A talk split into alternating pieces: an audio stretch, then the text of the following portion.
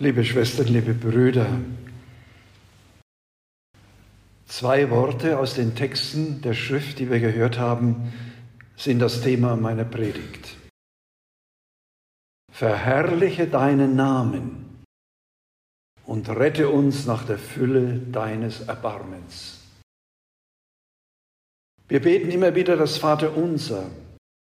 Dabei überhören wir oft leicht die erste Bitte geheiligt werde dein Name.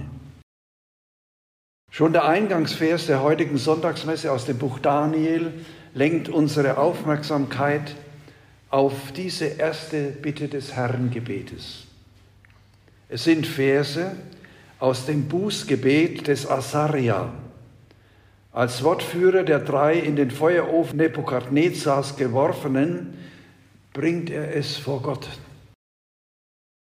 Die Bedrängnis des Volkes Gottes ist für die drei lebensbedrohend und sie wird als gerechte Strafe für begangene Sünden erlebt.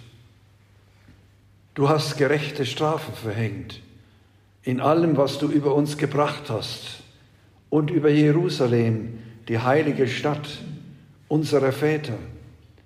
Ja, nach Wahrheit und Recht hast du all dies wegen unserer Sünden herbeigeführt. Mitten im Feuer beginnt Asaria mit dem Lobpreis auf den herrlichen Namen Gottes, das Ich bin da. Am gerechten Schicksal seines Volkes teilhabend, vertraut er mitten im Feuer auf die rettende Gegenwart Gottes. Gepriesen und gelobt bist du, Herr Gott unserer Väter. Herrlich ist dein Name in alle Ewigkeit. Und Gott rettet sie doch sie gingen mitten in den Flammen umher, lobten Gott und priesen den Herrn. Jede Rettung in der Not ist ein Gnadenakt des gegenwärtigen Gottes, der gewährt werden kann, wenn der Sünder Reue und bußfertige Gesinnung zeigt.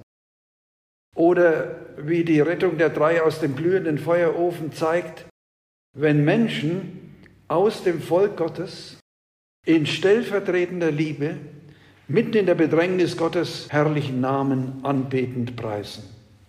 Ja, sogar der Unglücksbringer Nebukadnezar, der das Ganze veranstaltet hat, wird dadurch bekehrt, als die drei wohlbehalten aus dem Feuerofen herauskommen. Er ruft aus, gepriesen sei der Gott Shadras, Mesach und Abednego, so heißen nämlich die drei. Denn er hat seinen Engel gesandt und seine Diener gerettet. Davon inspiriert haben wir im Tagesgebet Gott preisend angerufen, großer Gott, du offenbarst deine Macht vor allem im Erbarmen und Verschonen. Gib, dass wir unseren Lauf vollenden und zur Herrlichkeit des Himmels gelangen. Die erste Lesung aus dem Propheten Amos lehrt uns, und es ist das zweite, was wir bedenken wollen, Wohlstand kann zum Verderben werden. Wehe den Sorglosen und Selbstsicheren, sagt der Prophet. Das achte Jahrhundert war für das Nordreich Israel eine Zeit politischer und wirtschaftlicher Blüte. Es ging ihnen gut, wenigstens denen, die Geld und Macht hatten. Ihnen muss Amos das Gericht Gottes ansagen. Sie müssen nämlich lernen, Wohlstand verpflichtet. Wird er geschenkt, dann soll der Mensch seinem Schöpfer danken und damit Gutes tun. Wohlstand kann aber auch verführen zur Sorglosigkeit und zur Gleichgültigkeit Gott und dem Nächsten gegenüber. Das klingt dann so. Ich habe alles. Gott und die Kirche brauche ich nicht. Haltet bloß die Flüchtlinge und Asylbewerber von uns ab. Sie gefährden nur unser sorgloses Leben und verderben den Spaß am Leben. Naja.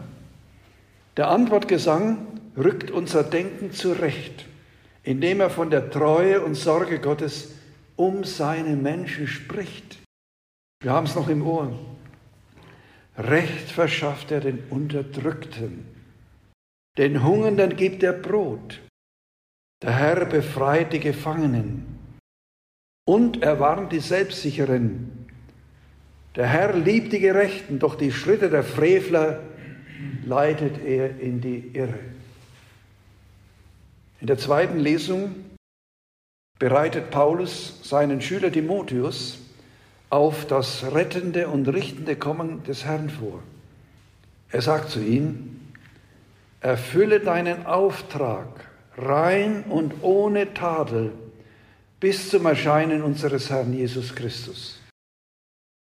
Das Kennzeichen eines Bischofs, aber auch eines jeden Christen ist, so sagt Paulus, das unermüdliche Streben, die Tugenden zu leben.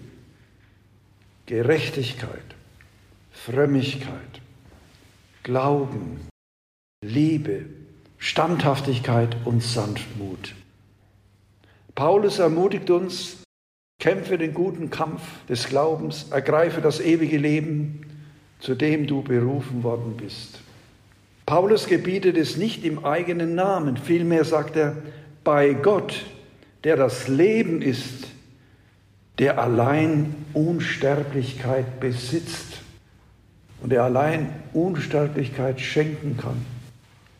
Im Halleluja haben wir heute Gott preisend auf Jesus geschaut, der durch die Menschwerdung den Reichtum seines Gottseins aufgegeben hat.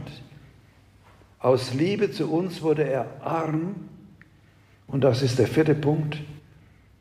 Durch Jesu Armut wurden wir reich. Lukas ist mehr als die anderen Evangelisten den Jesusworten über Reichtum und Armut nachgegangen.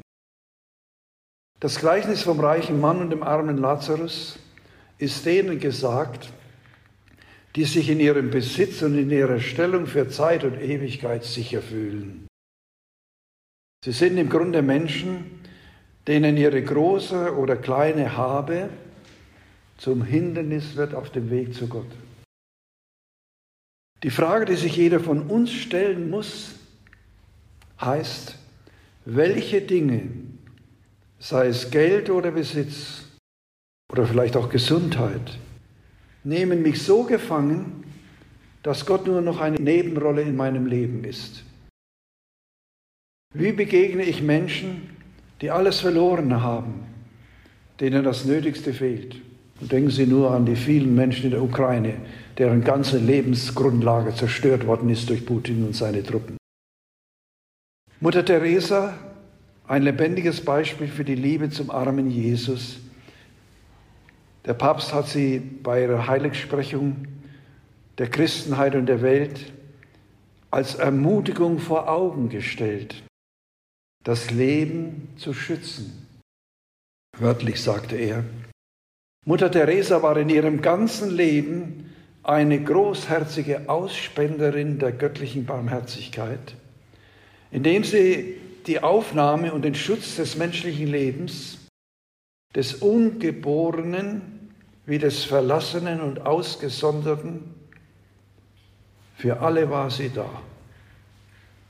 Sie setzte sich für den Schutz des Lebens ein und betonte immer wieder, dass der ungeborene Mensch der Schwächste, der Kleinste und der Ärmlichste ist.